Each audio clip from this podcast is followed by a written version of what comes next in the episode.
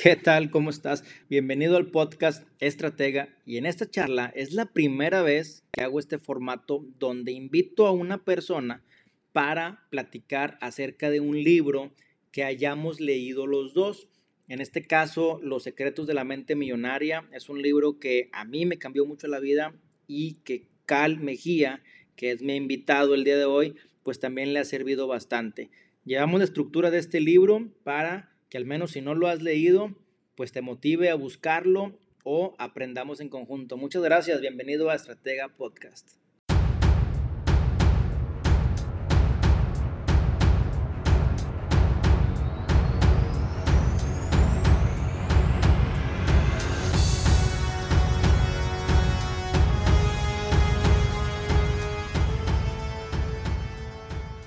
Listo, bienvenidos a toda la gente que está conectando a esta charla que estamos en Facebook Live, mi primer Instagram Live también con, con, con una persona que le gusta mucho leer, que le gusta mucho viajar y que pues, agarramos esta idea de aventarnos un formatito de libros que consideramos que son muy interesantes, que te cambian la vida. En este caso vamos a platicar de el libro Los secretos de la mente millonaria de Hart Ecker y trae un manual muy poderoso de cómo pensamos y de cómo esto impacta en la forma en que tú generas tus ingresos. Sí, señor, o sea, dinero tal cual, si no llega a la bolsa es por estos problemas y si llega a la, a la bolsa es porque has liberado estos asuntos. Así que sin tanto preámbulo, les presento a mi invitado de hoy, mi estimado amigo, viajero, lector, eh, forjador de hábitos, Cal Mejía. Bienvenido, hermano. Gracias por la, por la bienvenida y por tal cuáles este, atributos que me, que me estás diciendo. Te agradezco mucho el, la invitación. Sabes que me encanta hablar del libro, sobre todo si es para poder expresar mi punto de vista y más si podemos hacer algún cambio de paradigmas, algún cambio de chip acá en la Chompira, que es donde creo yo está la base de todo. En la casa de las locas le dicen algunos, ¿verdad? Es correcto. ¿Quién sabe por qué será así? ¿Quién sabe? Pero bueno, oye, compadre, pues bueno, vamos a, a platicar ahorita acerca de, bueno, escucho por ahí un, un eco. Creo que ahí está. Te voy a mutear y cuando quieras hablar le quitas el mute para darle, ¿ok? Entonces, vamos a hablar del libro de los secretos de la mente millonaria y principalmente eh, la parte número uno nos habla del patrón del dinero. El patrón del dinero se refiere a todos estos eh, pues pensamientos que tenemos acerca del dinero, todas estas ideologías, todas estas creencias que nos han forjado desde pequeños acerca de, del dinero, ¿no? Y, principalmente, pues lo que en casa, con lo que crecimos en casa, al menos yo me acuerdo, no sé tú, Cal, pero en la casa yo escuchaba normalmente, ¿verdad? De que, es que el dinero es la raíz de todos los males y el dinero hace gente, gente ambiciosa, gente mala. Entonces, como que creces de manera indirecta pensando que si ocupas el dinero y si es bueno, pero pues tal vez no es lo que buscas como prioridad, ¿no? Y de forma inconsciente estás trabajando, estás generando ingresos, tienes tu nómina, pero no piensas que sea bueno, a lo mejor con un grado de culpabilidad. Así, como dices, los tabús, ¿no? Los tabús que dependen mucho de la situación en la cual fuiste creciendo. En mi caso, este, me ayudó también a crecer que la situación en la casa era buena, era mala, era buena, era mala, empezó mala, luego se fue haciendo buena cada vez. Entonces, también los tabús iban cambiando al final de cuentas en nuestra misma casa. Creo yo que nos quedamos, al final nos quedamos con una idea que nos transportan nuestros padres o la situación que se está viviendo en nuestra casa con los que estamos viviendo, que esa es con la que nos quedamos. Y a raíz de eso empezamos a trabajar nosotros en base al dinero. Si te dicen desde chiquito que es la base de todo, pues muy seguramente primero busques el dinero y luego busques, este, vayas tras la realización personal. Va muy, muy, muy este, apegado. El hecho es que la gente realmente no sabe cuántos. Tú quieres ser millonario, ni siquiera saben cuántos millones. Y te digo, ah, bueno, uno, ya eres millonario, pero con un millón se te va a acabar en dos meses, tres meses, de tantos gastos que tienes, como no sabes gastar y como no tienes prioridades, en un mes te lo metes. Entonces, no te va a servir de nada ser millonario. Para empezar, ¿qué es ser millonario para ti? ¿Cuánto dinero es ser millonario? Porque repito, un millón podría ser mucho dinero, pero no sabiéndolo gastar, te lo puedes consumir en tres semanas de tantas deudas que puedes tener o de quererte comprar una casa y una casa fuera de órbita que del puro enganche, no sé, hay, muchísimas cosas que yo, no nada más es ser millonario. ¿Sabes qué? Me recuerda casos de gente que tal vez has escuchado que de un día para otro, pues les, o se ganan la lotería o les cae un buen billete o les fue bien, porque hay gente que le va bien, son los famosos golpes de suerte que tal vez existan, tal vez no, pero como bien dices tú, si no tenemos el hábito o sentimos de que no, esto es un golpe de suerte y creemos que no lo merecíamos, realmente así va a ser. Hay gente que, que le cae esa lana, que no la sabe trabajar y que vuelve al mismo nivel de vida, de pobreza tal vez, o de clase media, media baja, que tenía antes de haberse ganado sus 30 millones de pesos. Caso contrario, vemos a gente empresarios, gente rica, gente que, que y me refiero rica hasta en la, eh, me refiero principalmente en la cabeza, no nada más en el bolsillo, rica de pensamientos, que, que caen en la quiebra, que les embargan propiedades, que quiebre la empresa y que a la vuelta de la esquina vuelven a estar en un año donde estaban, con su mismo nivel de vida, porque son gente que sabe trabajar y que está esperando ese dinero, ¿verdad? Estoy de acuerdo contigo, hermano. Ahorita lo que decías del golpe de suerte, este, e, e, esa es la diferencia. Sí, yo sí creo en la suerte definitivamente, pero creo yo que sí, la suerte es un carro, por así decirlo, que pasa y se atraviesa siempre, se atraviesa eh, en perpendicular como vas tú.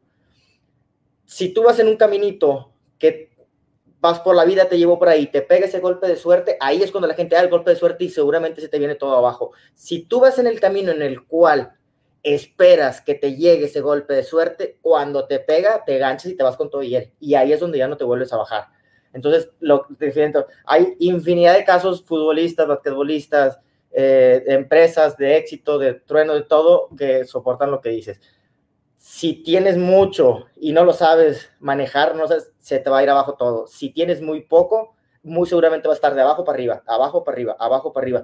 Que en realidad eso es lo que realmente es un inversionista. Te vuelves a quedar sin lana porque la tienes que invertir en un lado y te vuelves otra vez para abajo. Sabes que va a haber algo más adelante y eso es, creo yo, lo que hace una mentalidad de millonario. Invertir.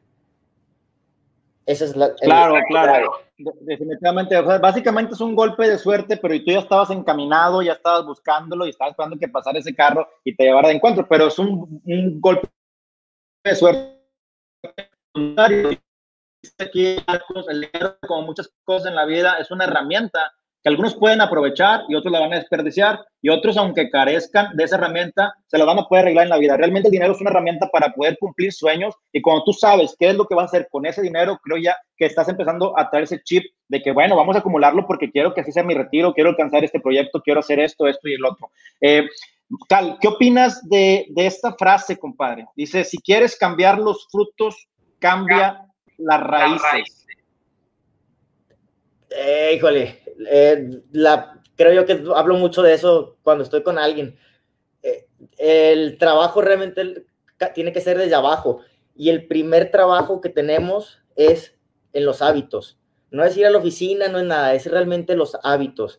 Desde que te levantas, la forma en la que te levantas, cómo te levantas, a qué te levantas, eso es realmente el primer trabajo. No es necesario, siempre me dicen, no es necesario levantarte a las 5 de la mañana. No, claro que no es necesario levantarte a las 5 de la mañana si tú tienes que entrar a las 11 de la noche, de la mañana a, trabajar. Pero levántate antes para que, de lo que tienes que estar ahí para que puedas llegar al trabajo un poco más tranquilo y hayas este, liberado este, pendientes. No me acuerdo quién fue la persona que dijo uno de estos eh, famosos, eh, también muy exitosos en la vida, tipo Tim Ferriss y algo así, que si una persona productiva no acababa su día para las 11 de la mañana, realmente no estaba siendo productiva. Al principio decía, que ¿cómo se te ocurre decir eso? Claro que no, como Tim Ferriss, obviamente pensar cuatro horas a la semana es imposible, claro que no, ¿cómo?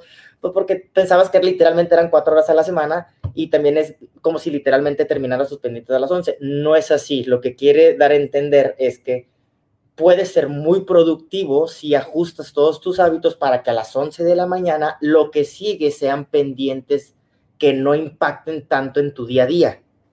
Entonces, güey, vuelve para atrás otra vez. El problema es en, el, en los hábitos y lo problema es que los hábitos nos hacen gastar mucho y ahí viene es donde se mete el tema del dinero.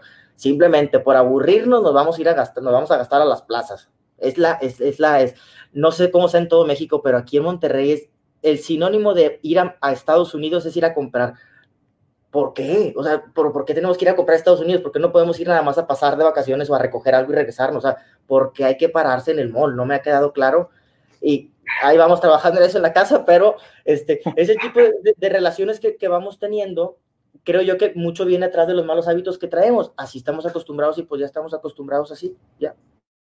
Claro, definitivamente. Y en este libro que estamos platicando ahorita, Secretos de la Mente Millonaria, es un resumen de este libro. empezamos con el tema de lo que pensamos del dinero que platicamos ahorita, vamos al tema de los hábitos y en este punto viene el ejemplo donde te dice, oye, es que imagínate que tú en tu Word, en tu computadora, sacas un texto y tienes un error de ortografía y lo imprimes. Y al momento de imprimirlo, pues te das cuenta que tiene ese error. Agarras un borrador y, lo borras. Y pues digo, no se puede borrar todo y lo vuelves a imprimir. Y vuelve a salir el error y lo tachas y lo borras. ¿Sabes qué? Lo vuelvo a imprimir, pero vuelve a salir el error. O sea, el punto es que tienes que irte al Word a cambiar ese error para que el momento que lo imprimas y lo muestres sea un documento que sea totalmente distinto. Entonces, ¿cómo queremos nosotros cambiar los hábitos? Y yo creo que toda la gente que nos ve, incluso nosotros mismos, yo tenía ese problema antes de leer este libro, donde digo, pues sí, quiero dinero, y, pero no llega, o se tarda, o qué está pasando, y tú crees o creemos que estamos haciendo las cosas correctas, hasta que volteamos a ver los hábitos, como tú dices, y dices, oye, está bien, quieres dinero. De entrada, ponle cuándo lo quieres, cuánto quieres, para qué lo quieres, y qué vas a hacer hoy en cada horario a las 6 de la mañana, a las 7, a las 8, a las 9, para buscar ese dinero. Y ahí es cuando te das cuenta que estás totalmente erróneo. Sí, lo quiero, como, como puedo ahorita querer estar en París. Pero ¿qué estoy haciendo hoy para buscar eso? Que también te encanta viajar, ¿verdad? Pero platícame de esta parte y cómo cambiar esta, esta mentalidad, carnal. Creo yo, que este, ahorita lo que dices, el problema es que realmente el hábito, lo englobado, es que no, no, tenemos el hábito de la administración personal. Y lo voy a englobar rápido, administración personal de productividad y del tiempo. Y ahí es donde está todo el despapalle. El no tener un hábito de administración personal hace que no tengamos o sea, otro tipo de administración presupuesto, en finanzas, más bien, lo voy a poner así, este seco. Si no tenemos claro cómo administramos nuestra energía, nuestras finanzas y peor aún, lo más valioso que tenemos, el tiempo, no decimos dónde lo tenemos que colocar y a qué horas, pues ¿cómo quieres generar más lana? O sea, pues por eso siempre te falta tiempo, porque no estás administrado. Entonces, no, es, pues, es la peor mentira que todos tenemos el mismo tiempo, sí, todos tenemos responsabilidades diferentes, pero no puede ser posible que tus responsabilidades te, te coman 12 horas. Algo estás haciendo mal, o sea, no puede ser que estés jalando 12 horas y si no, tienes una vida que hay que cambiar algo más, es más para atrás. No me he topado a alguien que esté trabajando 12 horas.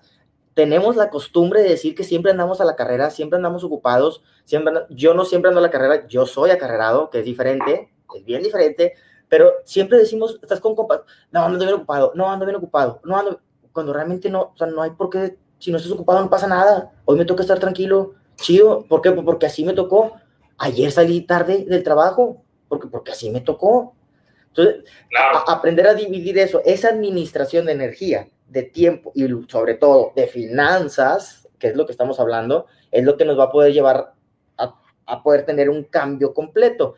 Pero pues si tenemos hábitos que nos llevan a la tostada, pues uy, pues Sí, mucho más complicado. Y ahora, en esta parte del libro que estamos entrando a lo que tú comentas, donde empezamos con los pensamientos para convertirlos en hábitos o en acciones, pues viene esta, esta, este método, ¿no? Que estoy mostrando aquí en el, en el live de Facebook, que es el método PSAR, PESAR, como le quieras llamar, es una abreviación, donde te va mostrando el proceso de cómo lo que hacemos se, va viendo como resultado. Eh, si quieres, Cal, platícanos de esta metodología, por favor. Híjole, me acuerdo un poquito por arriba del, del, de los nombres, pero yo me acuerdo que yo los... O si quieres, yo, yo, le repaso el nombre y ahorita te lo complementa. Eh, el, el, tema de la letra P viene siendo el tema de los pensamientos, ¿ok? Todo, para poder llegar hasta la R, que son resultados, empiezan con los pensamientos. ¿Qué estamos pensando hoy en día? Que tu pensamiento te puede motivar, tu pensamiento te puede eh, tener en la cama descansando, tu pensamiento eh, puede que no busques lo que quieres alcanzar. El pensamiento es todo porque aquí, como le llaman en la cabeza de la loca, en la casa de la loca empieza ese detallito que debemos entenderlo. Cuando el pensamiento va enfocado, o aunque no vaya enfocado, lamentablemente se convierte en la letra S. La, la S es el sentimiento. Tú traes el sentimiento de algo. Lo que piensas aquí tú lo reflejas. Puede ser felicidad, puede ser motivación o puede ser tristeza, angustia y amargura. Finalmente, todo esto se convierte en una acción, la letra A, la tercera letra. La acción, tú vas a hacer algo bueno o algo malo. Si andas angustiado, vas a tener miedo y vas a mostrar miedo y vas a actuar conforme al miedo. Pero si vienes con pensamiento motivado, con sentimiento totalmente eh, pecho palomo, como dice Poncho, y luego traes una acción de que determinante, de que lo voy a hacer, lo voy a alcanzar, el resultado es la letra R, que viene siendo, eh, pues ya ahora sí que, que, tus resultados finales, ¿no? Y ahí se muestra todo lo que nació en este, en este proceso, Carlos. Es correcto, mi estimado. Yo me acordé ahorita de lo que decías. Yo me acordaba bien el pensamiento. Eh, yo le había cambiado la S, que era la que se la había yo tropicalizado al, todo, surge, todo surge de un pensar, de quiero llegar a ser eso, y eso te provoca un sentimiento, y el sentimiento yo lo había cambiado por eso es lo que provoca la motivación, la motivación de ponerle nombre al ahorro, la motivación de querer lograrlo, la motivación de ponerle fecha, la motivación de ponerle objetivos, todo eso yo le había quitado sentimiento y es, es la motivación de la cual no está todos los días, que es una hay que aprender a ser disciplinado, pero cuando tienes objetivos, esa motivación está 5 de 7 días. Fácil, fácil. Y si no estás motivado, al menos lo traes en la cabeza, que dices, pues bueno, pues ahí voy a sacar este pendiente. Está mejor que nada. Entonces, tener esa motivación es lo que te hace poder dar el siguiente paso, que es el actuar, que es lo que dices tú. Eso es lo que te hace, no es que tengas que hacerlo, eso es lo que te, te sale del corazón seguir haciéndolo, porque sabes que vas a cumplir algo más adelante y después viene el resultado metiéndole al tema de los millonarios y del libro, ese es el dinero. Ya que haces todo el proceso, el resultado es que te paguen. Si estás, vamos a hacer esto a medio de ventas, ya que tienes tú el sentimiento, que ya identificaste tu propuesta de valor, lo voy a centrar así, y que ya hiciste toda la venta, la venta creo yo que es el resultado de un buen servicio al cliente, de un buen producto, de un buen lo que quieras, y pues eventualmente cae el dinero por tener un buen resultado. El, dinero siempre está hasta el final. Si no tienes algo, seguramente se te va a caer. Puedes tener un golpe de suerte de dos, tres meses, pero no creo que sea lo que la gente está buscando, ser exitoso dos días. El ser exitoso no es, ya fui exitoso, yo fui exitoso, pues sí, y, ya fuiste, que la intención es seguir siendo exitoso todo el tiempo. Claro, y bueno, ya viendo esta, esta, este esquema del método, el pesar, por así llamarlo, hasta el resultado, como bien comentas, nos preguntaremos, y el libro te dice, bueno, ¿y cómo le hago para cambiar esta parte? ¿no? Para poderlo cambiar, le agregamos lo que es el PRO previamente. El PRO es de la programación, el PEN del pensamiento, y aquí le, pues, la metodología se llama ya PRO pensar, como pensar un poquito a favor desde antes y demás.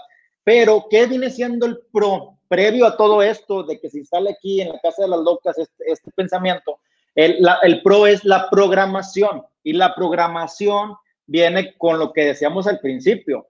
¿Qué es lo que tú escuchabas de niño? ¿Qué es lo que te decían de niño? No es que tu tío, como tiene mucho dinero, es bien mala persona. No, a tu tío no le digas porque eh, es bien gacho, es bien gacho. O, no, los, ricos pues son codos, este, y a los ricos les va mal, y a los ricos siempre tienen problemas en su casa. Y, y tú de forma inocente, pues no lo no criticabas, no lo juzgabas, pero te quedaste con eso. Y cuando yo leí este libro, dije, pues realmente yo sí crecí así, yo escuché, no, no digo, en mi casa obviamente sí, muy seguramente, pero solamente en la escuela y en todos lados escuchar lo mismo. Y me acuerdo que esa era mi ideología del dinero, de mi patrón del dinero, entonces, propensar, tú que eres bien hábil para cambiar paradigmas, Cal, platícanos cómo podríamos empezar a trabajar con esta programación, de romper esos hábitos, estos moldes que traemos de pequeños para poder hacer cambios en nuestra vida actual de una forma sencilla y práctica. Logrando un objetivo a la vez algo chiquito, algo chiquito y eso lo empiezas a lograr y lo empiezas a exponenciar y empiezas a ver el resultado de las pequeñas acciones. El problema es que no, no, no, sea, no nos damos el tiempo para poder experimentarlo. Algo que es fácil, así soy y así he sido. Pues sí, así fuiste, pero ya, ya fue el año pasado, o sea, ya, ya estamos nuevos. Antes no era así, ahora sí es así. Antes no había COVID, ahora sí hay COVID. Entonces, es momento de evolucionar, tenemos que evolucionar y la gente a veces no quiere evolucionar. Está huevada, ya así era, pues sí, así eras, así eras sigue siendo así por decisión tuya. Creo yo, lo que más me he topado es, empieza con actos pequeños, eh, con pequeñas cositas. Si quieres comprarte una cadena, ahorra tres meses por una cadena, póntelo y cuando veas la satisfacción que te puede dar eso, vas a empezar a hacer ahora sí cambios. Es como la dieta y es como meterte todo ese tema del fit y todo. Se empieza a meter de más la gente porque realmente sabe empieza a conocer más y es una serie de cadenas. De nada me sirve comer bien si no haces ejercicio. De nada te sirve meterte tres horas en el ejercicio y te vas a meter siete hamburguesas. Eh, son una serie de, de cadenas que se tienen que ir armando y esas las descubres cuando empiezas a ejecutar. Por más que te diga que funciona, si no ahorras, si no haces el siguiente paso, si no piensas que puedes lograrlo, se puede hacer. El detalle es que volvemos a lo seguimos viendo el dinero, es que yo quiero seminario, eso es lo último, tienes que venirte desde abajo.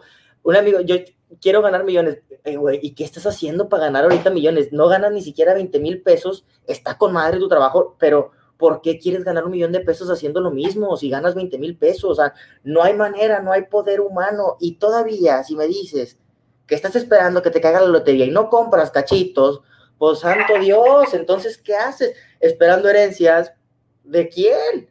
O sea, ¿de quién estás esperando una herencia, brother? No es por ser mamón, pero no nos va a caer nada, tenemos que trabajarlo. Pero, ah, le claro. no quiero, ah, no sirve una agenda, ah, ¿para qué no, de pensar, claro que no, no es de ahí. Son paradigmas que dices, claro. dame la oportunidad, dame la oportunidad nomás. Esta dancita logra algo y pum, se descarrila todo. Definitivamente. Y a la gente que está conectando, estamos platicando el resumen del libro Secretos de la Mente Millonaria, que es este libro que a mí me cambió la vida y que yo escuché a Cal, que también le sirvió bastante, donde a veces el mismo pensamiento nuestro decimos, es que pues si yo, yo sé lo que quiero, que voy a andar escuchando lo que me digan y los consejos y que voy a andar incluso leyendo un libro. Eh, de hecho, el libro, compadre, es un, es un nombre mega fantoche. Yo cuando le dije, no, o sea, ¿qué, ¿qué ando comprando estos libros yo? Pero dije, pues vamos a calarlo, ¿verdad? Yo creo que es de los es de los pocos libros que realmente con el ves el título y va y te voltea hasta que alguien llega y toma, léelo en verdad, es muy bueno. Claro. Claro, y, te platico, de esta parte del libro hay una parte que habla acerca de las declaraciones, cómo podemos cambiar nuestro pensamiento. La, acción es definitiva, obviamente, si no haces algo diario pequeño, ahí te queda, pero también la declaración. Fíjate que yo empecé a practicar las declaraciones. Eh, tengo poquito tiempo que lo hago en las mañanas. Hay un libro muy bueno. Ah, pues de este mismo cuate, de Hart compré una preventa de un libro que se llama Millionaire o algo así, que te empieza a dar ejercicios para que en la mañana te pongas a gritar y, digas lo que está ahí, pongas la mano en el corazón. Sí, o sea, y, eh, compadre, parece broma, pero me ha funcionado. Me ha funcionado. Es un conjunto de muchas cosas, pero bueno, a lo que voy es que esto mismo me recuerda. Eh, hace muchos años, en, en, la iglesia, en un templo, fíjate, el pastor comentaba, dice, y esto aplica para todo, decía, oye, eh, sí, tú le pides a Dios, le pides al universo en este caso, o, o lo que estés tú parado, no importa. En este caso, la iglesia, tú le pides a Dios. ¿Qué le estás pidiendo a Dios? Y siempre, y a lo mejor va a decir, ay, Diosito, pues dame esto. Dice, cada quien va a pedirle a Dios con su, con su vajilla, con su vajilla, ¿sí? Y decía, ¿de qué tamaño es tu vajilla? Entonces dice, tú vas con una vajilla, Dios, ¿me bendices? Sí, te bendigo. Y la de atrás venía con un de este, ¿me bendices? Sí, te bendigo. Y le llenaba de agua toda. Y dice que venía atrás otra señora con un topper grandote así, tipo baño María y todo. Señor, ¿me bendices? Claro que sí, te bendigo y todo el chorradero de agua y todo de que, oye, pero es que ¿por qué le das mucho a ella si tiene bastante? Y, yo que lo quiero para la escuelita de mi hijo, pues me das poquito. Pues porque es lo que estás pidiendo, hermano. O sea, realmente aquí está en todo. Eh, ¿Qué estás tú declarando en tu día a día, Carlos? E, es, es, eso, es eso. Y la verdad es, pues si es lo que me estás pidiendo, ¿para qué te doy más y nomás ahí, ahí quieres estar? ¿Quieres más? Tráete eso. Pero la gente no quiere cargar ese, el, grandote, por eso trae el chiquito. Porque la gente no quiere cargar uno grande. ¿Por qué? Porque es más trabajo. Y si yo no ocupo tanto, si nada más la armo con esto, es mejor me llevo el chiquito. Pero no es lo mismo para pensar con el dinero, para la hora del trabajo, ¿verdad? Ese es el detalle que tenemos que, tenemos que cambiar. Pues sí, güey, se involucra más, pero va a haber mejor ganancia va a ser más claro. Hay que encontrar cómo fregados hacerle para no tener que cargar el bidón este grandote industrial y traerlo no arrastrando o comprar un diablito, innovar. Vamos a innovar. E, eso es, es, el detalle. Y claro, eh, yo sí te comparto, yo llevo desde el 2016, yo creo 2015, este, con mis mantras, los cambio prácticamente cada año. Te puedo decir los míos al pie derecho, te lo digo así rápido, ¿no? Como los tengo. Compártenos, compártenos. Yo uso mi agenda, el Evernote, ya lo he visto. Te lo voy a poner aquí medio rápido. Me dice si se ve bien en, aquí en el en esto. Y yo los tengo aquí, si se ven. mis objetivos, aquí los tengo mis mantras. ¿Se ven? Platícanos, platícanos uno, compadre, que más te guste. No, más es para que vean que ahí los tenía yo en mis... Lo, lo, uso todos los días, es lo primero que hago, no al levantarme, lo primero que hago al levantarme son otras cosas.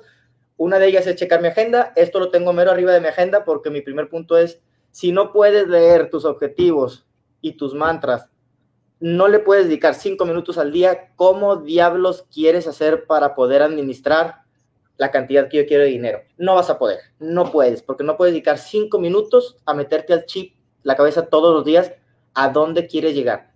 Yo creo que es muy importante tener los objetivos y los mantras. El mantra primero es básicamente decir que alguien viene siguiéndome atrás durante 30 días y después de esos 30 días le van a preguntar a este compadre cómo traté yo a las personas con las que trabajaba, cómo traté a mi familia, cómo traté a las personas que no me cae bien, qué valores predicaba, cómo era la vida. Eso es lo que es mi mantra. Es realmente cuando el día que yo no esté aquí, al único que le pregunten atrás, quiero que responda muchas cosas interesantes. La otra es, tengo claro que si quiero hacer un cambio, tengo que afectar a la cultura. Y si quiero afectar a una cultura, tengo que afectar la educación. Entonces, tengo que estar 100% educado, tengo que estar todos los días educándome, tengo que pasarle al huerquito que tiene que estar educado para poder combatir esta cultura que tenemos, que no me gusta mucho. El tercero es, ya tengo lo que, lo que quiero, ya soy feliz, ya tengo todo lo que soy, lo necesario para poder cumplir mis objetivos. ¿Qué esperas para creértelo? Que eso es lo que todos los días me lees, ya eres, ¿qué esperas para creértelo y actuar como lo que eres? Y la última es, la tropicalicé de un creo que fue de la película, no me acuerdo dónde lo escuché, pero sí sé de quién fue, de el piloto del avión de Hudson, cuando chocó en el río Hudson de Nueva York, de United Airlines creo que era, no me acuerdo de quién era el avión. ¿Sí sabes cuál te digo, no? Bueno, ahí se chocó ahí y le preguntaron, bueno, se salió, ya, ¿qué, ¿qué onda? ¿Qué pasó? Es, aprendí tres cosas en la vida. No quiero dejar pasar ningún momento más. Mm, ya aprendí a ser feliz, no quiero tener la, la, la razón y espero ver a mi hijo crecer entonces la tropicalicé a mi forma de ver, pero es, eso lo que todos los días me digo, recién empiezo el día.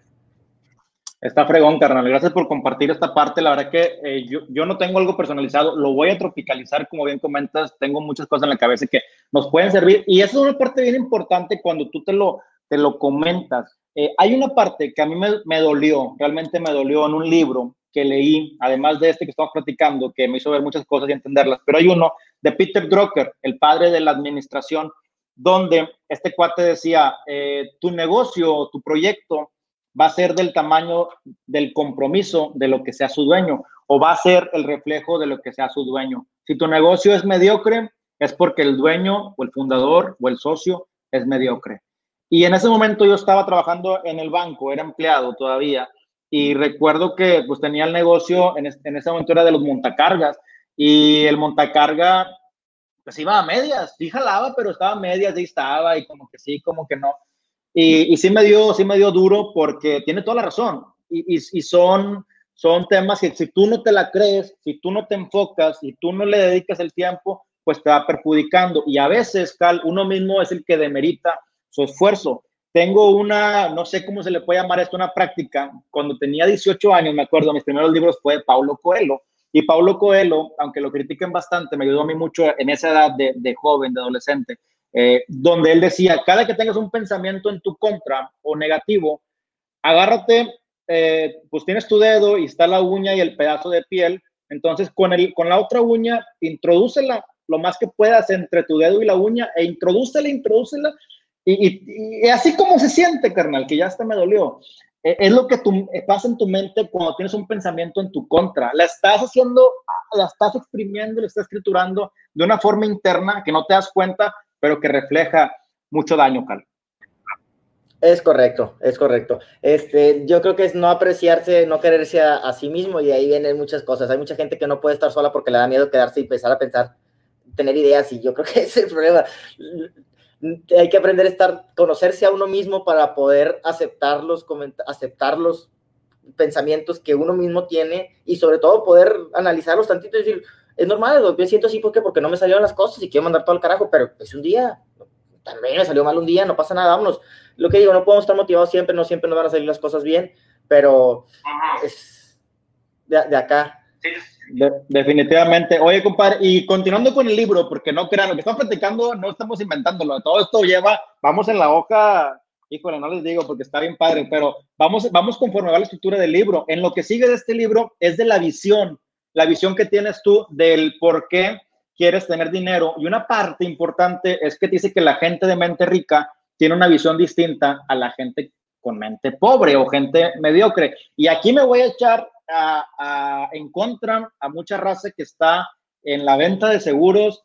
Señores, no me lo tomen a mal, está padre para debatir, pero mira esta imagen donde eh, te está diciendo que hay gente que quiere tener dinero, lo que es un empleado tradicional, que dice, oye, el dinero que tengo que hacer, tengo miedo de perderlo, tengo mucho miedo de, qué utilizarlo. Pues ahórralo, mételo en un pagaré, eh, vete a la caja San Nicolás. Es, no, digo, sin ofender a nadie, son herramientas muy buenas, estoy fomentando y estoy en pro de fomentar el ahorro, pero es un esquema de inversión que te da cierta utilidad, como cualquier regla de oro a, riesgo pequeño, ganancia pequeña, y es totalmente válido. Y del lado derecho estamos viendo la gente que invierte, la gente que invierte, eh, pues todavía se ve como que esta imagen que está dando fruto, que da más fruto que, los, que la gente que ahorra, ¿verdad? Entonces, obviamente hay más riesgo, obviamente puedes ganar más, pero pues una persona que vive en riqueza usualmente es gente que sabe tomar riesgos, gente que sabe eh, invertir,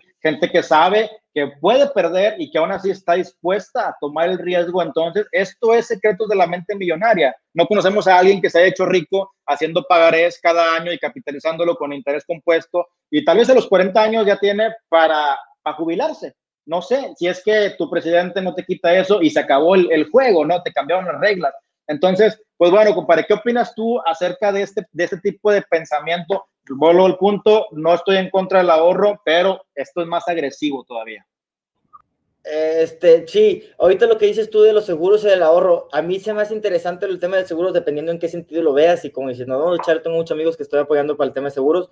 Para mí es una herramienta muy interesante para el tema del ahorro, no para el tema de inversión. El tema del ahorro tiene muchas facilidades de las cuales ahí te las pueden, no sé, en el caso mío, yo que tengo el seguro del, seguro de vida, seguro de mi viaje y todo, yo utilizo un seguro de viaje solamente para poder asegurarme que en ocho años voy a poder utilizar ese dinero para irme a dar la vuelta al mundo.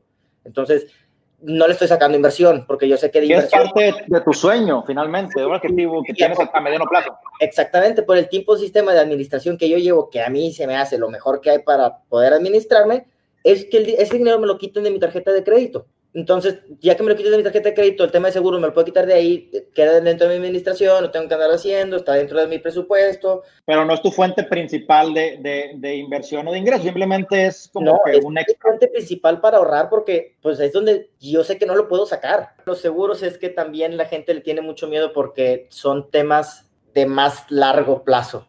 Mm, que me digas a mí que me vas a quitar X cantidad de dinero por cierto tiempo, que son arriba de cinco años, es complicado. Y ahí es donde digo, no has podido ahorrar durante cinco meses, ¿para qué te metes a un año? Lo vas a perder.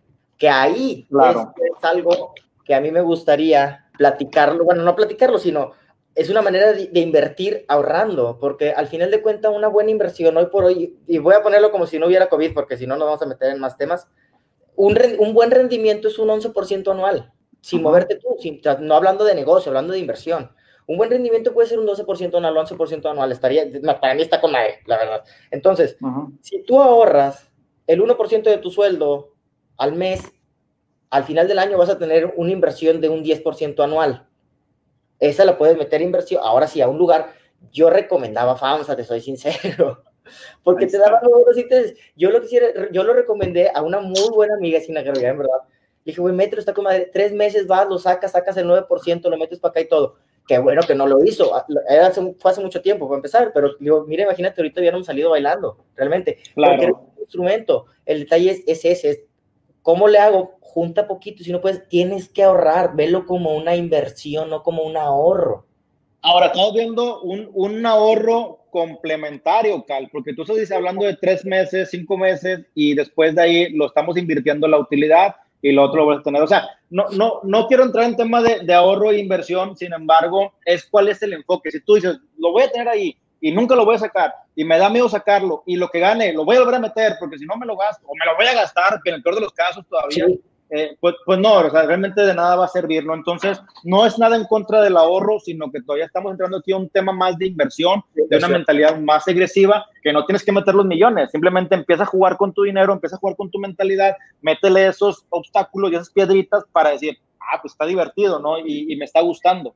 No tienes que ser millonario para ser inversionista, puedes ser inversionista realmente cuando ahorres, o sea, si guardas ese dinerito al final del año, puedes decir que eres inversionista. ¿Por qué? Porque de tu dinero agarraste y guardaste un poquito, tienes algo. La primera vez es ahorro, sí, obviamente, obviamente es ahorro. Pero el segundo año ya no va a ser ahorro, que es lo que paso a paso, no puedes invertir si no tienes ahorrado. Hay mucha gente que le va con madre y ya no necesita ahorrar. Desgraciadamente, la mayoría de la gente somos como nosotros y tenemos que ahorrar para poder invertir. Ojo, llega un momento que es cuando ya ahora sí podemos tocar el tema del interés compuesto, que yo creo que tiene que sí o sí ir de la mano con cuando hablas de millones, que el interés compuesto ya es otra cosa, que ahora sí, ya con ese 10% empiezas a, generar interés compuesto y ya nada más encárgate de meterle más, porque vas a generar... Claro. Has tocado el punto bien importante, o sea, eh, está bien, el ahorro es el primer paso para después migrar a una inversión. Sería también muy arriesgado eh, que, si que si nada más tienes eso, lo metes en inversión y, te, y puedas perder todo lo que tienes. Entonces, creo que es el primer paso. Eh, definitivamente coincido contigo y pues bueno, siempre y cuando vayamos hacia una, un pensamiento pues todavía más agresivo, que te puede quedar, te puede no quedar. No hay que juzgar a nadie por cómo toma las decisiones, cada quien tiene un perfil distinto, unos son conservadores, por lo mismo las inversiones hay perfil conservador, perfil intermedio, perfil agresivo. Entonces, pues bueno, esto viene en el libro y está padre para poderlo debatir porque te pone a pensar en qué postura estás tú. Ahora, este libro en la segunda parte trae unos archivos de riqueza.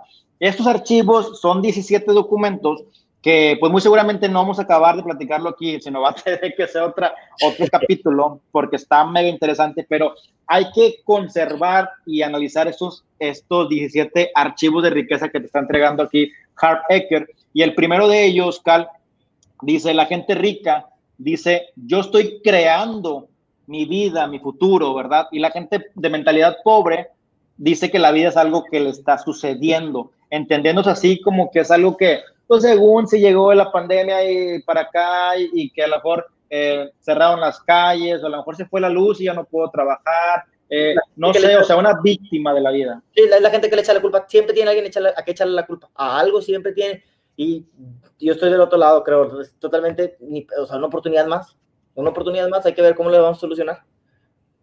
Definitivamente, y, y es el tipo de, de, pensamiento que a veces, o sea, es bien fácil eh, ahorita platicarlo aquí, en el escritorio, Cal.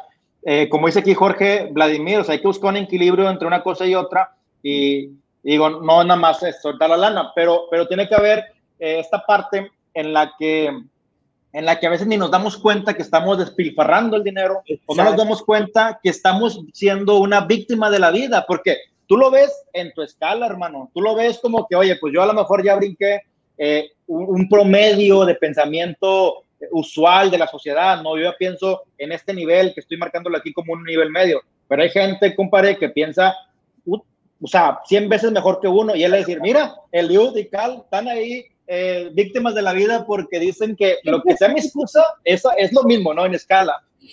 Yo creo que sí, siempre, siempre, como siempre vas a querer lo que tiene el otro y siempre el otro va a querer lo que tiene el otro. Es, normal, es natural, creo yo eso. Y siempre habla dependiendo uno de dónde están los madrazos, ¿no? Cada quien está en una parte diferente y cada quien tiene que resolver la vida diferente. Más sin embargo, los patrones que se siguen son comunes y eso es lo que digo, pues tal vez no te funciona a ti, pero me tropicaliza algo por el estilo y seguramente te va a funcionar porque, pues, porque lo hace todo el mundo que le funciona. O sea, no lo digo yo, lo hacen ellos. Como dices, yo estoy a un nivel medio, tal vez que yo ya entendí que el dinero no es la, la necesidad, sino es como el resultado. Hay gente que está abajo que entiende que sí.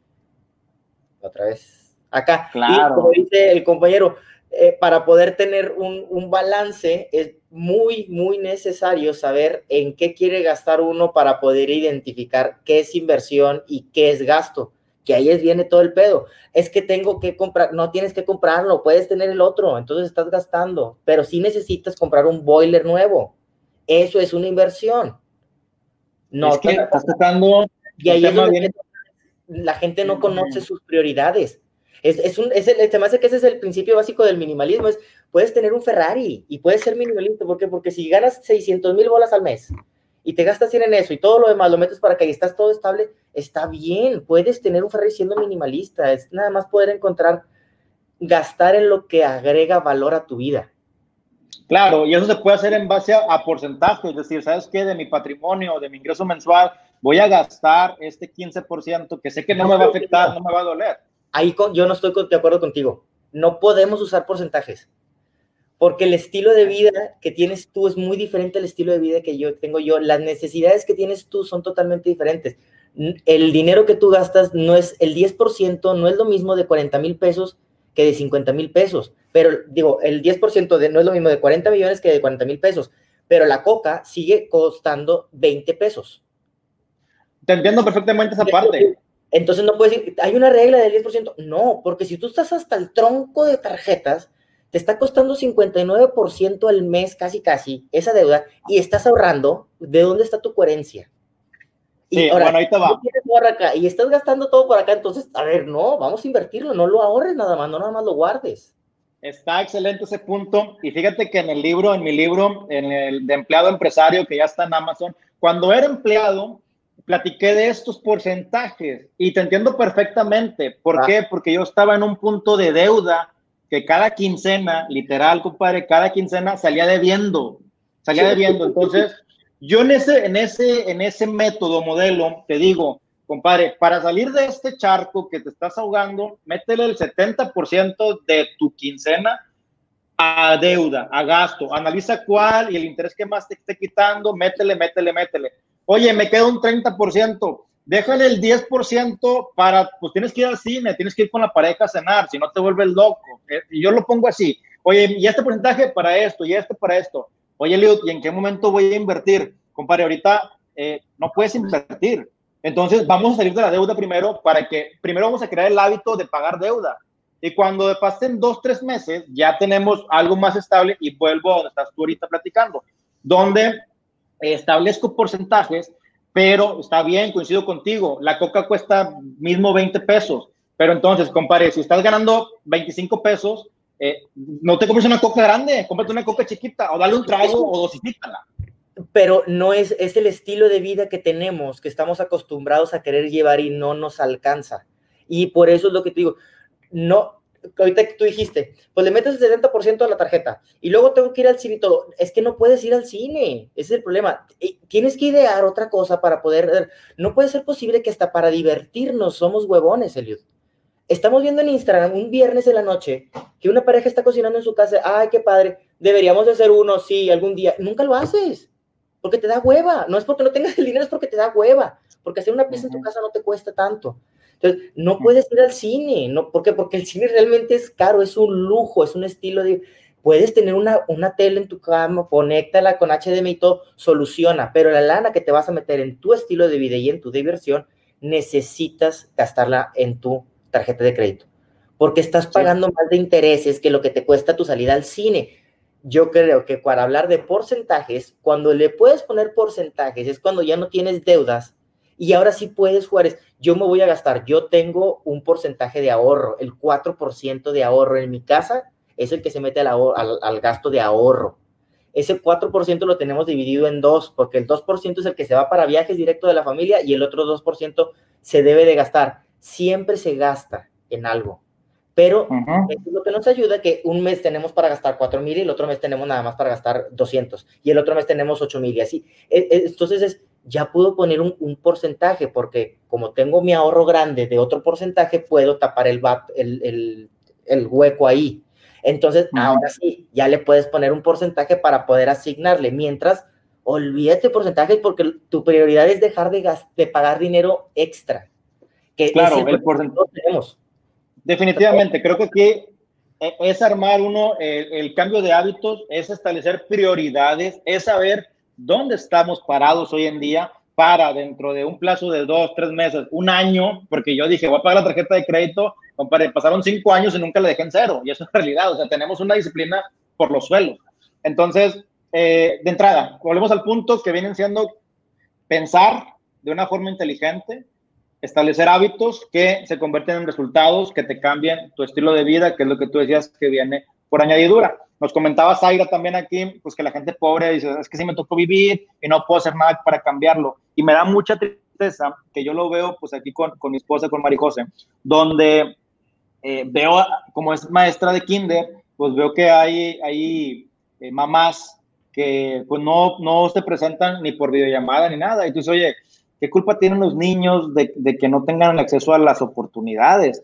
Pero pues también como padres yo creo que es, es, la, es el, el 100% porque son niños, entonces eh, eh, que ellos mismos no tienen la prioridad de decir, oye, yo quiero que él viva de una forma diferente, que él se eduque. Eh, y ahí empieza el problema en la educación, que lamentablemente pues se, se empieza a hacer a, por generaciones.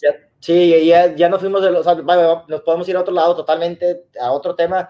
Para mí, eh, yo te lo dije en mis mantras, el problema está en la educación, no, y hablando principalmente nada más de México. Educación familiar eh, por los suelos, o sea, traemos un despapalle, vemos secuestros, vemos todo, no tiene caso que sigamos hablando de esto porque está empinado. La educación en la escuela, Dios santo, ¿qué te digo? En las escuelas de las públicas, no van a aprender nada. Eh, a ver, es, es, un sistema obsoleto totalmente. Y yo considero la principal, la autoeducación, no existe. Es nula la autoeducación. Nadie se autoeduca. Todos tienen que ir a un lugar a que les digan qué chingados tienen que hacer, pero nadie tiene autoeducación. Nadie lee. Nadie hace por seguir creciendo. En muy pocos hacen por emprender, que yo creo que eso es la manera más fácil de aprender, porque te metes a los madrazos y no necesitas la cantidad de dinero extravagante, nomás que obviamente tienes que modelo de negocio para que con todo lo industrial, todo lo digital, perdón, ocupan menos lana. Entonces, creo yo que... Sí, sí, sí, o sea, es un punto muy, muy escabroso y, y pues realmente eh, va acompañado definitivamente de entrar a un sistema educativo, pero complementarlo con algo, lo cual no tenemos esa cultura del autoaprendizaje, pero pues bueno, por lo mismo la gente que aquí está escuchando el podcast y conectada, pues es parte de este gran cambio que estamos haciendo. Y no voy a entrar, como dices tú, en mucho detalle, sino me voy con el archivo número dos para poder avanzar con este libro. Y el archivo número dos te dice que la gente rica pues juega con el dinero para ganar. Y la gente pobre tiene el dinero para no perder. Pareciera algo muy pues similar, sin embargo, pues es todo lo contrario. En la primera encontramos eh, intención, objetivos, deseos, y en la segunda vemos temores, vemos miedos y pues vemos como que angustia, ¿no? La, la toda la diferencia a la hora de arriesgar, de la forma en la que ves el, el, querer arriesgar es ni de pedo lo voy a perder todo y lo otro es vamos, apuesto que esto sí va a funcionar. Eh, vuelve otra vez el tema, si no estás un poquito educado, si no confías en lo que vas a hacer en lo siguiente, pues vas a estar por los oídos y por eso siempre es el temor y no, mejor déjalo ahí, mejor abajo del colchón, cosas así. Es miedo. Definitivamente, es totalmente miedo. Compadre, vámonos al punto número tres. El archivo dice, a la gente rica se compromete. Es un compromiso a ser rica. Lo cree y lo vive, o sea, todo el día con lo que platicabas de los hábitos. No es, un a ver qué pasa, ¿verdad? La gente, yo creo, la gente miraria no vive el día. Ninguna vive el día y no hablando de temas de dinero, sino hablando de temas que ya sabe qué va a ser mañana. Toda la gente está programada, todos están programados, porque no viven al día, o sea, saben qué tienen que seguir haciendo. ¿Tú crees? Yo creo que sí. Digo, obviamente, dependiendo también a quién estamos, eh, estamos evaluando, ¿verdad? Hay mucha gente que su trabajo es socializar como Bill Gates. Su trabajo no es nada más, es, diferente al tipo de trabajo que estamos haciendo nosotros. Claro, pero yo, bueno, yo creo que en esta parte se está refiriendo a el a ver cómo nos toca, ¿no? Y el típico, oye, ¿cómo te va? ¿O cómo estás? Pues estamos, ¿qué es ganancia? Con algo así como que, pues a ver qué pasa mañana y a ver qué nos dicen a la expectativa. Entonces, ahí te va. Y esta pregunta viene aquí en el libro, ¿ok? Este libro que está aquí habla de esta pregunta y te la voy a hacer a ti, Cal. A ver. Si, si tú me prometieras que en 10 años vas a ser millonario apostándome tu vida, a que así va a ser? ¿Lo prometerías? No. No. No, no, no arriesgaría mi vida por tratar de ser millonario. ¿Cuál es tu sueño? ¿La libertad financiera? ¿Viajar? Eh, no, yo, uno de mis sueños es ser, bueno, es que eh, yo tengo dividido mis sueños completamente. Parte de mis sueños es la libertad financiera pero no, no estoy dispuesto a perder mi vida porque sé que hay muchas maneras de lograr hacerlo sin tener que ponerte mi vida de frente. Totalmente de acuerdo. Y la pregunta es bien dura. No, o sea, te la agarré así en bote pronto porque hace rato yo también me pregunté, yo tampoco la arriesgaría, o sea, yo tampoco te lo podría prometer y, y yo mismo internamente, no, a ver, entonces no crees que vas a alcanzar tus sueños en 10 años? Pues sí. Entonces, ¿qué tan comprometido estás hoy para, para decir, voy por todo, verdad? Bien, y bien acá, es, así es, hoy tuve una plática con un amigo, te lo juro, y yo creo que si tú me dices, así es, ¿cómo no vas a lograrlo en 10 días? No, yo, al contrario, güey, te aseguro que lo cumple en 8 o en 7 en 5, le estoy pegando en 5, el problema es que en 10 años no quiero pagar ese seguro, de, pues si no lo logro, sí voy a ser millonario, ni madre, a eso no lo arriesgo. Estoy arriesgando ahorita todo por eso y en 5 años yo lo logro. Entonces, de esa manera, no, tanto como no, no te voy a dar mi vida. Pues. Sí, no, es, y esta parte es, es, es duro, pesado, contundente, pero porque tú desde hoy dices, pues no estoy seguro, pero sí voy a hacer todo lo posible para que sea antes y, me comprometo. Y esto ya te mete a ti este mindset, ¿verdad? De que voy a dar, voy a dar. Hay que cuidar mucho también el no ser conformista, que yo creo que cuando te pones un número que yo ya sé cuánto quiero ganar al mes, pues, me vale madre que me digas conformista si ya logré lo que quería. Ahora sí es, no me quiero pasar a ser avaricioso, porque como 10 mil pesos te los gastas ahorita, te vas a gastar 20, te vas a gastar 60, te vas a gastar 80, te vas a gastar, y dudo la verdad, ganar un millón de pesos al mes como para no tener que gastármelos. Y seguramente me voy a comprar un avión, güey. Entonces, me lo voy a gastar. Ya me lo voy a gastar. Ya sé que me lo voy a gastar. Sí, es eso. Y fíjate, a mí me pasaba cuando era empleado porque, fíjate, hubo etapas bien duras que la quincena era, híjole, yo te puedo, así hablando y ser bien transparente, cuando estaba trabajando en el banco con los créditos, con la tarjeta, con todo, me quedaba a veces la quincena dos mil pesos. Y ahorita vuelto y digo, ¿cómo carajos podía vivir con dos mil pesos a la quincena? Y estaba viviendo con esa cantidad de dinero. Y, yo mismo decía, pues es que no ocupo más, o sea, ahorita no soy conformista, pero la estoy armando y, y tanto de gas y mis kilómetros, todo medido y todo salía. Ese estilo de vida. Porque ahí te das cuenta, si vives y no necesitas, además, yo quiero tener mi estilo de vida porque yo quiero vivir en esa colonia, pero tranquilamente puedes ir a vivir en una casa más grande que tenga lo mismo que quieres tú, por la mitad de precio. Ah, no, es que yo quiero eso. Entonces, vuelve otra vez a lo mismo, estilo de vida. Queremos tener, transmitir un estilo de vida que o que estábamos acostumbrados, o que quieren que llevemos, o que queremos aparentar, cualquiera de las tres. Pero si el cabrón que está en su estilo de vida no está sufriendo, es el cabrón que no tiene deudas, es el cabrón que anda más tranquilo, que está haciendo las cosas, creo yo que eh, lo puedes saber cuando alguien está dentro de su estilo de vida. Definitivo, definitivo. Y a lo que voy es que hay un riesgo porque tu estilo de vida se ajusta. Cuando renuncié al banco, híjole, todo contadito y todo administrado y esto y lo otro.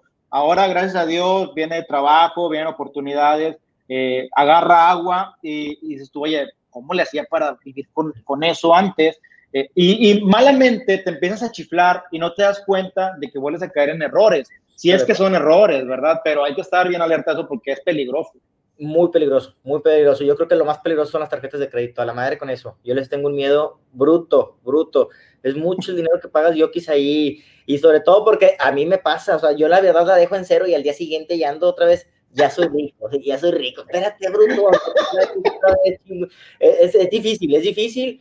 Este, sobre todo, como repito, para poder mantener un estilo de vida en el cual estamos acostumbrados, es nada más prioridades y yo creo que encontrando las prioridades, todo lo demás empieza a caer solito, empieza a caer solito porque lo dejas de perseguir, lo dejas de estar buscando, entonces es más fácil. Claro. Y como dicen, por más que le prestes, si lo andas buscando no, te llega. Yo creo que es igual, andas tras el dinero como perra así, no lo ves, no alcanzas a ver las oportunidades. Definitivamente, me, me, cae y coincido totalmente contigo. El punto número cuatro, y ya vamos a cerrar con este, compadre, porque nos pueden dar aquí las diez y media, pero el punto número cuatro de estos archivos dice, la gente rica piensa en grande, tal cual, aquí no hay, no hay trucos, no hay nada, simplemente empezar a pensar, pues como decía Donald Trump, ¿no? Desde antes, si vas a pensar, pues piensa en grande, te va a costar totalmente lo mismo. Sí, yo nada más, ahí por ejemplo, también como decía Charito, imaginemos cosas chingonas. Por culpa de este cabrón, nos empezamos a imaginar que podíamos pasar a la siguiente fase y este güey fue que nos vino a hacer un desmadre. Yo le he hecho la culpa a Charito. ¿Para qué nos dice que imaginemos? Ya sabíamos que no íbamos a llegar a hacer nada. Hay que ser realista. Hay que ser realista bien, para hacer un plan tiene que ser bien realista. Yo no puedo ganar ahorita porque no hay manera absoluta en el mundo que pueda hacer que yo gane un millón. Pero en siete años sí puedo hacer que gane yo un millón. ¿Cómo? Pasito, pasito. Pasito, pasito. Es lo que yo es nomás. Ser realista, objetivo, pasito a pasito y solo llegan los resultados. Compadre, pues bueno, a lo mejor no necesito creer mucho, pero, pero cómo nos dio tranquilidad en dos días, tres días, ¿no? A todo, todo millones de personas, pero... Yo, yo, esta deducción hasta cuando nos eliminaron, al principio al final, sí, sí, así, Chicharito, eh, así debemos ser, imaginar que sí podemos, vamos a imaginar. Ya cuando me eliminaron, sí dije, pinche Chicharito, tú fuiste el que me dijiste que me imaginara. Yo estaba con madre que no traíamos un equipo, porque le estábamos echando... Claro. Mira, aquí, aquí yo creo nada más, compadre, para complementar que sí tenemos que tener, como ya platicamos de esto, no estamos conformistas, pero sí imaginarnos algo, una meta que nos duela, no una meta, o sea, sí alcanzable, pero para mí, de lo que te alcanzas, un poquito más. O sea, que digas tú, por ejemplo, vamos a decir un número, este, no sé, Cal, quiero ganar 100 mil pesos. Pues lo ves viable en un mes, un buen tiro, un buen proyecto, a lo mejor lo ves viable. No, compadre, a ver, quiero, quiero ganar 400 mil pesos. Ah, Leo, espérate, bueno, eh, eh, ponte eso, no te, no te pongas 5 millones, ponte 400 mil, algo que te duela y que no sepas ni cómo le vas a hacer, pero que desde hoy pienses cómo hacerle. Así, así es como lo tengo. O sea, obviamente hay, números que dices, voy a llegar aquí, voy a llegar acá. Yo creo profundamente, yo digo, la, la marca personal es algo que confío totalmente. Si empiezas y yo digo, ¿sabes que De aquí a 5 años yo voy a ganar 100 bolas al mes antes de, antes de cinco años yo voy a estar ganando 100, pero antes de cinco años ya mi mentalidad ya no va a ser sobre 400 o sobre 100, va a ser sobre 600, porque voy a ver todo el potencial que va a haber, que va a tener. Pero en algún momento voy a dejar de preocuparme, que eso es el principal, al menos de mis en mi personalidad, es lo que regularmente tenemos el problema, somos preocupones, entonces me voy a quedar tranquilo. Yo sabes cuándo voy a dejar de trabajar el día que me muera, porque en realidad el trabajo está aquí todo el tiempo, estoy viendo que ando ideando, cómo puedo sacarle, cómo puedo cuando llegue a lograr tener esa cantidad de dinero por la cual estoy luchando, creo yo que voy a tener una paz diferente. Ya va a ser un, ok, ya se llegó. ¿Crees tú, compadre? Falta que llegues y que cuando, Ya cuando lo tenga te platico, porque para eso entonces, ahora sí, Luis, ya voy a estar volando en mi avión privado, ya voy a tener todo eso. Como dices, no sé si va a pasar, no pasa nada, no pasa nada. Es un objetivo que tengo a grande plazo allá. Seguramente me salga bien caro y prefiera tener mejor uno rentado, no sé, pero ya sé a dónde voy. Exacto, compadre. Oye, Mical, pues súper chida la charla, carnal, bien amena. Eh, vamos a terminar aquí. Estamos en el, archivo número 4 de los secretos de la mente millonaria. Son 17 archivos. Definitivamente va a haber un episodio 2. Hay que, hay, que, hay que planearlo para las próximas semanas. Y yo creo que lo que sigue, de hecho, lo que sigue es lo más padre de todo el libro eh, y tenemos casos prácticos y casos reales, compadre. Entonces, pues te agradezco el tiempo, no me despido, no te, no te pido muchas palabras de cierre, sí compártenos algo para cerrar este capítulo, pero quedamos pendientes para continuar con este libro, compadre. No, gracias por la invitación. Yo encantado de platicar de estas cosas y más poder aportar ahí el cambio de paradigma de todos los que nos escuchan. Este, encantadísimo de escuchar la retroalimentación para poder buscar alguna dinámica en la cual nos pueda ayudar y pueda ayudar más a la banda. Este, y otra vez, pues muchísimas gracias por el tiempo y por la invitación. A la orden. Tus redes, tus redes, Mical. Cal Mejía, arroba Cal Mejía en Instagram, Facebook casi no me meto, no, no, me pierdo mucho tiempo y no me gusta estar ahí. Y en la página, en mi página, calmejía.com, Ahí está, ya me faltan tres toques para terminarla. Este, espero se puedan dar una vuelta a ver qué tal. A ver si les gusta. Qué chido, compadre. Pues muchas gracias, Cal. Nos vemos en la siguiente. Te mando un abrazo y a seguir dándole un abrazo. Igualmente, hermano, éxito. Que estés muy bien. Dale. Hecho, bye bye. Bye bye.